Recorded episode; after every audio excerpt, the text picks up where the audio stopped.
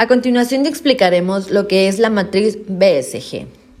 En el vertical, en el eje vertical la, es la tasa de crecimiento del mercado. Ofrece una medida de atractivo del mercado y en el eje horizontal es la participación relativa en el mercado. Sirve como medida de fortaleza de la compañía en el mercado. La matriz de participación de crecimiento define cuatro tipos de unidad estratégica de negocios. La primera es estrella. Son negocios o productos de gran participación y crecimiento.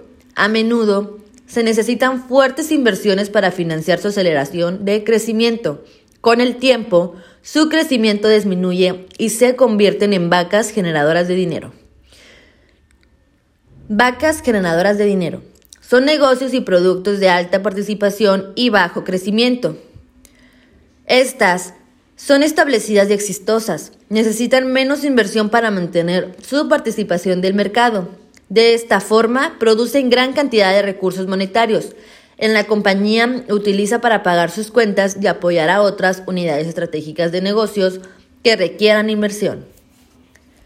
El signo de interrogación.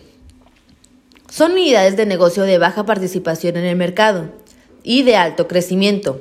Necesitan una gran cantidad de efectivo para mantener su participación. No se diga, no se diga para incrementarla.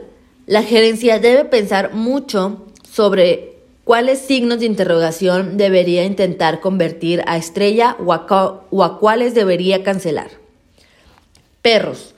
Son negocios y productos de bajo crecimiento y baja participación. Podrían generar recursos económicos suficientes para mantenerse a sí mismos, pero no prometen ser fuentes significativas de dinero.